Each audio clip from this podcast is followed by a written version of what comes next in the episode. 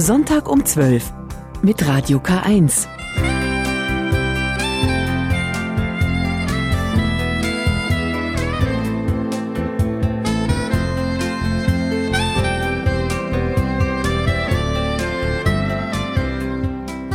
Und das ist er wieder, Ihr Sonntag um 12, das Kirchenmagazin der Diözese Eichstätt.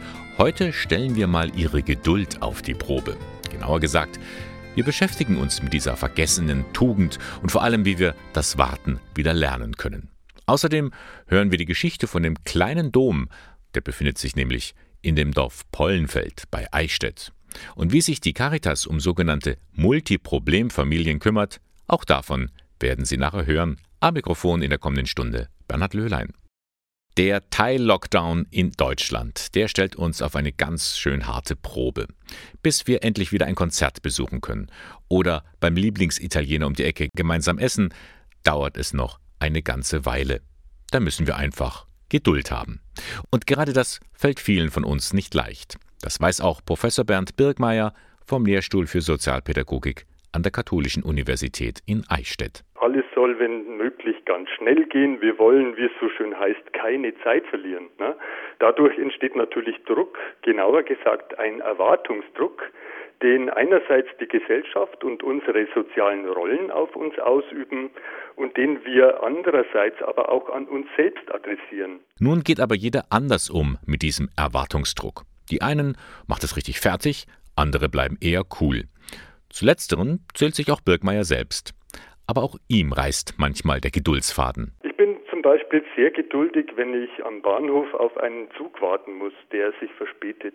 Ungeduldig werde ich immer dann, wenn ich äh, ein Fußballspiel anschaue und sehnsüchtig auf Tore meiner Mannschaft warte oder wenn sich wie heute Morgen mein Computer stundenlang updatet. Aber mit etwas Übung und einem In sich gehen äh, kann man auch diese Wartezeit sehr gut überbrücken. Denn letztendlich haben wir Menschen mehr davon, wenn wir geduldig sind. Das hat Bettina Siebert-Bläsing in ihrer Doktorarbeit herausgefunden. Sie hat untersucht, wie junge Menschen Geduld lernen und wofür sie sie brauchen. Professor Birkmeier hat diese Arbeit betreut.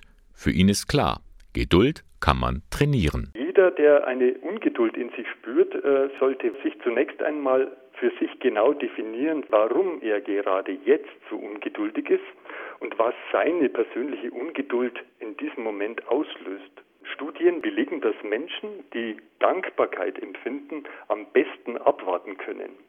Man kann also zunächst einmal an all die Dinge denken, wofür man dankbar ist in seinem subjektiven Leben. Dinge, die gelungen sind, auch oder gerade deshalb, weil man warten musste. Jetzt stecken wir wieder vor einer großen Geduldsprobe. Corona verlangt da viel von uns ab. Bis der Lockdown beendet ist, bis ein Impfstoff gefunden wurde, bis die Pandemie vorbei ist. Das wird dauern. Hier zeigt sich, wer Geduld einübt, hat mehr vom Leben. Für mich ist der Mehrwert von Geduld, dass es immer Aspekt der Hoffnung ist und des Vertrauens, dass etwas auch dann gelingen kann, wenn ich da jetzt nicht gleich agiere, wenn ich erst also mal abwarte, schaue, beobachte, in mich gehe. Darüber hinaus ist der Mehrwert von Geduld, dass es für mich ein recht kluger Navigator eigentlich ist für verschiedene Krisensituationen. Es ist ein Entschleuniger des Alltags, eine Form der Selbstachtung und auch der Selbstfürsorge. Es ist eine Kunst, sich auf das Wesentliche zu besinnen. Und es ist ein weiser und auch für mich ein vernünftiger Mentor für schwierige Entscheidungsfindungen. Also nicht immer sofort die E-Mail beantworten, auch mal eine Nacht darüber schlafen, einfach mal abwarten und die Wartezeit so schmackhaft wie möglich überbrücken. Vielleicht sprichwörtlich mit einer Tasse Tee.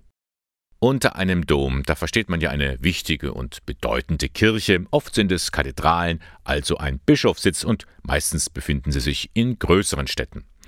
Einen etwas anderen Dom findet man in dem kleinen Dörfchen Pollenfeld, oberhalb von Eichstätt gelegen. Die Kirche St. Sixtus. Daniela Olivares hat da mal für uns vorbeigeschaut. Juradom, so nennen die Menschen die Kirche St. Sixtus in Pollenfeld. Der bedeutende Beiname liegt wohl daran, dass erstklassige Handwerker hier einst tätig waren und auch an den Schätzen, die die Kirche birgt. Die Vorläufer der heutigen Pfarrkirche gehen auf das 11. oder 12. Jahrhundert zurück. Um 1400 entstand wahrscheinlich der gotische Chor und der Kirchturm. In dieser Zeit entwickelte sich auch eine große Wallfahrt, vor allem da Reliquien von Papst Sixtus in Pollenfeld aufbewahrt wurden. Bis in die Mitte des 16. Jahrhunderts war die Kirche eine bedeutende Wallfahrt. Dann raubten hessische Truppen die Reliquien aus dem Gotteshaus und seine Bedeutung schwand. Seit rund zehn Jahren ist Pfarrer Anton Manuk in Pollenfeld und weiß seine Kirche und Gemeinde zu schätzen. Und ich als Indonesier komme aus einer jungen Kirche. Wir haben erst durch die Kolonialisierung praktisch den Glauben gekannt und komme hierher als Gläubiger auch und habe dann noch viel von den Leuten hier gelernt. Also ich bin nicht nur als Pfarrer, als Seelsorger, sondern auch lerne auch sehr viel von den Menschen hier dazu. Auch die Kirche selbst beeindruckt ihn, vor allem die fünf heiligen Figuren im Hochaltar. In diesem Jahr feierten sie ihren 500. Geburtstag und sind mit die bedeutendsten Kunstschätze in Pollenfeld. Sie sind fast lebensgroß und stellen die Mutter Gottes, Sixtus, Willibald, Walburga und Laurentius dar.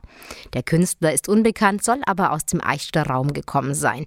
Eine lange christliche Tradition, die sich auch heute noch in der Pfarrgemeinde widerspiegelt, berichtet Pfarrer Manuk. Ich habe eine sehr schöne Pfarrgemeinde hier, sehr viele ehrenamtliche Mitarbeiter und Mitarbeiterinnen, die wirklich sehr engagiert sind und auf sie kann man sich verlassen. Ich bin sehr, sehr dankbar dafür, dass sie da sind. Die Kirche ist noch immer reich an Schätzen wie die mittelalterlichen Glasmalereien der Chorfenster, die um 1390 entstanden sind und Szenen aus der Passion Jesu zeigen. Und auch die Menschen der Pfarrei leisten Wertvolles für ein lebendiges Gemeindeleben, berichtet Christiane Banner, Vorsitzende des Pfarrgemeinderats. Unsere Pfarrgemeinde macht aus den Zusammenhalt von, also nicht nur von der Pfarrgemeinderatsmitglieder, sondern auch sehr viele von der Gemeinde, die immer bereit sind mitzuhelfen und dass wir da eigentlich ein gutes Zusammen haben. Seit über 30 Jahren lebt sie in Pollenfeld. Seit über sechs Jahren ist sie Mitglied und Vorsitzende des Pfarrgemeinderats und begeistert von ihrer Kirche. Erstens einmal, dass sie so schön groß ist.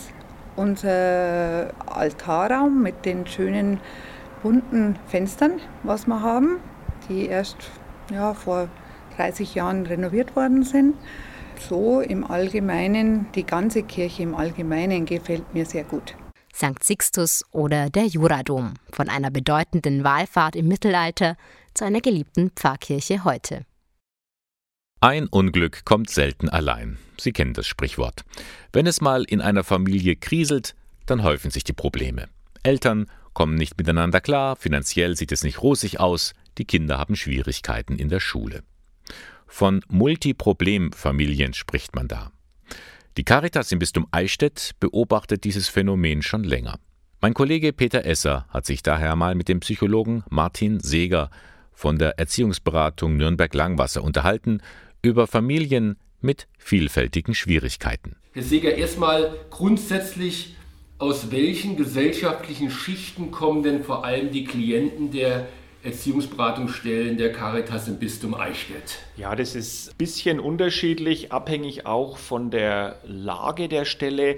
Hier bei uns im Nürnberger Süden ist der Anteil der Familien aus niedrigeren Einkommensschichten höher, weil wir eben eher in einem sozialen Brennpunkt angesiedelt sind. Das ist an anderen Stellen, wie jetzt in Eichstätt zum Beispiel oder in Schwabach sicherlich ein bisschen anders, aber insgesamt kann man natürlich sagen, dass Menschen aus allen gesellschaftlichen Schichten zu den Erziehungsberatungsstellen kommen und die Angebote der Erziehungsberatungsstellen gerne da in Anspruch nehmen. Und in welchem Ausmaß haben denn sogenannte Multiproblemfamilien zugenommen? Bundesweit äh, hat man etliche Zahlen, die zeigen, dass äh, es, es, vielfältige Belastungen für Familien gibt. Zum einen ist es so, dass die äh, Zahl der Kindeswohlgefährdungen ähm, bundesweit auch stetig steigt. Beispielsweise jetzt von 2018 auf 2019 auch um zum Beispiel 10 Prozent angestiegen ist, also die Meldungen von Kindeswohlgefährdungen. Es gibt eine Zunahme ähm, an Familien, die äh, Hilfen zur Erziehung anfragen oder die auch diese Hilfen zur Erziehung in, bei den Jugendämtern bekommen.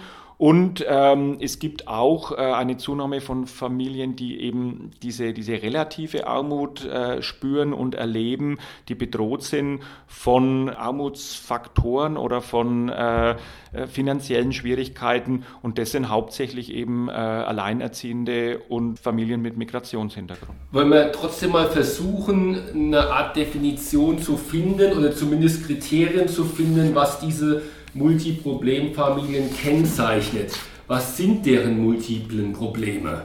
Gekennzeichnet werden diese Familien vor allem dadurch, dass sie ein hohes Maß an Belastung, an Stress äh, und auch an Überforderung haben.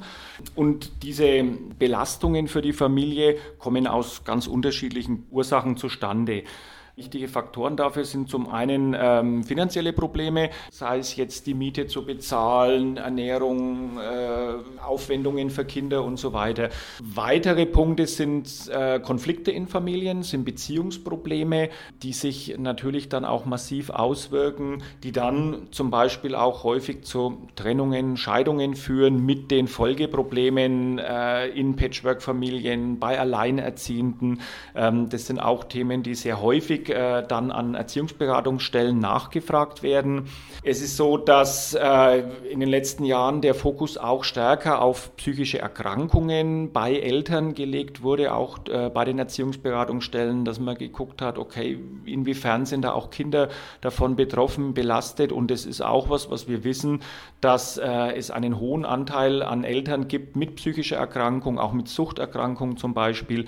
Ähm, das ist auch wieder was, was äh, in Familien eine, eine sehr starke Belastung darstellt. Kommt es denn vor, dass diese Probleme sich auch auf die nächste Generation verlagern und ist das, ist das zunehmend der Fall?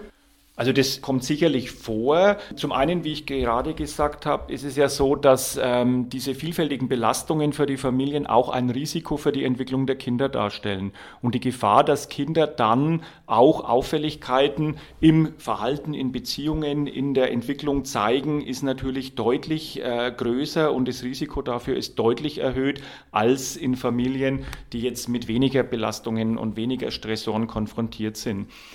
Zum anderen ist es auch so, dass Kinder ihre Eltern natürlich auch als Vorbilder erleben und Eltern, die aus verschiedensten Gründen nicht in der Lage sind, ihren Alltag so gut zu bewältigen, äh, eine Tagesstruktur einzuhalten, sich ähm, angemessen um die Kinder auch zu kümmern, ähm, die geben ihren Kindern natürlich auch dieses Vorbild auch mit. Sie haben schon angedeutet, diejenigen, die am meisten leiden, sind die Kinder. Könnte da das noch ein bisschen beschreiben, warum gerade die Kinder die Hauptleidenden sind?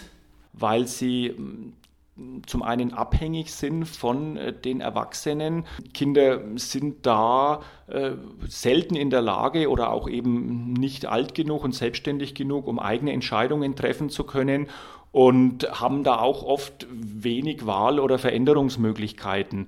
Und insofern ähm, sind die Kinder natürlich diejenigen, die da am, am meisten betroffen sind und auch am ähm, stärksten abhängig sind von den Erwachsenen, äh, die für sie verantwortlich sind. Ja. Welchen Anteil äh, haben denn Internet und soziale Medien an dem Problem Multiproblemfamilie, sage ich mal, und äh, welche Gefahr birgt es gerade für diese Familien? Ja, also das sind Aspekte, die diese Thematik vielleicht noch verstärken, dadurch, dass Familien über Fernsehberichte, über soziale Medien, über das Internet den Vergleich sehen mit mm, anderen Familien, mit Menschen, denen es vermeintlich besser geht. Die Gefahr, dieses Gefühl, äh, ich werde da abgehängt, ich bin da nicht mehr konkurrenzfähig, wird damit natürlich auch ein Stück transportiert. Also der Vergleich mit anderen ist da sicherlich auch äh, gegeben, wobei der natürlich, wie wir wissen, nicht äh, realistisch ist, sondern halt auch durch diese Medien oft gefiltert ist. Äh, weitere Gefahr, die ich sehe, ist äh, eine zunehmende Verrohung durch diese sozialen Medien. Wenn es sehr leicht ist, ähm, anonym im Internet zu hetzen, zu beleidigen, zu bedrohen, dann wird es leider immer wieder auch gemacht. Und der Weg von einem, einem Like, einem Klick, einer Beleidigung im Internet bis zu einer konkreten Übernahme von Meinungen oder sogar Handlungen ist nicht mehr so weiter. Ne? Sie sind in der glücklichen Lage, dass äh, Sie äh, nicht von einer Budgetierung abhängen, was die Beratungsarbeit betrifft. Äh, äh, wie gehen Sie damit um? Kann, führt das auch dazu, dass Sie sich die, die Zeit nehmen können, die wirklich zu einer langfristigen Begleitung und Behandlung des Problems nötig ist? Das führt äh, bei uns jetzt an der Stelle dazu, dass wir eben nicht diese Beschränkung haben, äh, bestimmte Stundenanzahlen nur mit Familien arbeiten zu dürfen, sondern selbst entscheiden können, äh, auch mit den Familien gemeinsam natürlich, wie intensiv unsere Arbeit ist, wie lang unsere Arbeit, äh, unsere Zusammenarbeit stattfindet. Und es führt sicherlich häufig dazu, gerade bei Familien, die äh, eben diese massiveren Belastungen haben, äh, dass wir deutlich länger auch zusammenarbeiten, dass wir manchmal Familien über Jahre hinweg auch äh, betreuen oder Kontakte immer wieder hier haben zu Familien. Das ist auch was, was uns sehr wichtig ist, dass wir nachhaltig arbeiten, dass wir längerfristig auch zur Verfügung stehen als stabiler Ansprechpartner, der dann da in, in Anspruch genommen werden kann. Die Caritas als Ansprechpartner, wenn Familien Probleme haben. Alle Infos dazu finden Sie im Internet unter Erziehungsberatung-caritas-eichstätt.de. Es ist November. Kalt und neblig ist es da draußen. Gerade am frühen Morgen spüren wir das. Die Natur bereitet sich auf den Winter vor. Man hat den Eindruck, alles stirbt ab. Wenn die Tage dunkler und kühler werden, dann nimmt die Trauer zu das Gefühl des Verlustes, wenn man durch den Tod einen anderen Menschen verloren hat. Da kann es eine Hilfe sein, einen Ort zu haben, an den man sich zurückziehen kann oder wo man mit Gleichgesinnten in feierlicher Atmosphäre zusammen ist. Einen solchen Ort gibt es in Nürnberg, im Norden der Diözese Eichstätt, die offene Kirche St. Clara, gleich in der Nähe vom Hauptbahnhof. Annika Teiber-Groh hat einmal vorbeigeschaut.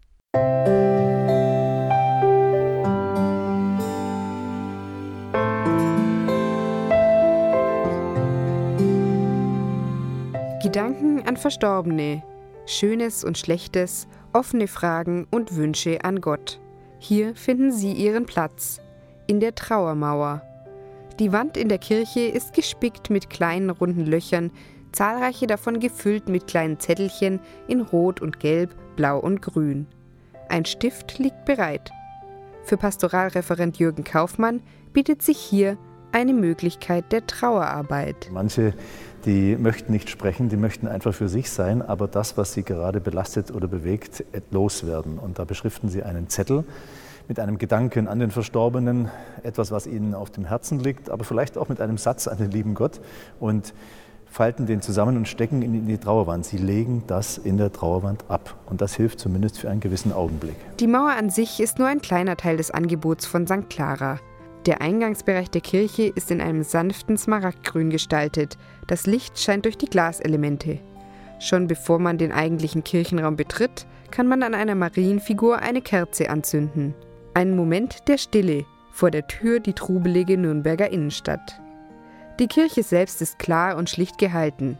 Regelmäßig gibt es spezielle Trauerandachten, sagt Kaufmann. Diese Andachten, die sind so gestaltet, dass die Menschen hier zur Ruhe kommen. Und zur Ruhe kommen, das hilft auch gleichzeitig äh, den Gefühlen freien Lauf lassen. Und äh, das ist dann schon mal die halbe Miete bei dieser ganzen Sache. Für Kaufmann ist die Arbeit mit Trauernden ein wichtiger Teil. Viele Geschichten, die ihn berühren. Der Grund für sein Engagement liegt auch in Kaufmanns Biografie. Das war der Tod meines Vaters vor 25 Jahren, der für mich dann ein richtiger Paradigmenwechsel war. Das war so die Zeit, in der ich mich entschieden habe, überhaupt in die Seelsorge zu gehen und Trauerseelsorge speziell zu machen. Die Art, wie damals unser Pfarrer das Trauergespräch geführt hat, die Art, wie er die Beerdigung gehalten hat, das hat mich so beeindruckt, dass ich gesagt habe, das möchte ich auch machen. Das war zum ersten Mal, dass ich gespürt habe, was Seelsorge heißt. Und diese Seelsorge spiegelt sich nun auch in St. Clara in Nürnberg wieder. Hier bleibt Raum für das Erinnern an Verstorbene, Raum für Gedanken, Raum zu trauern. Jeder auf seine eigene Weise.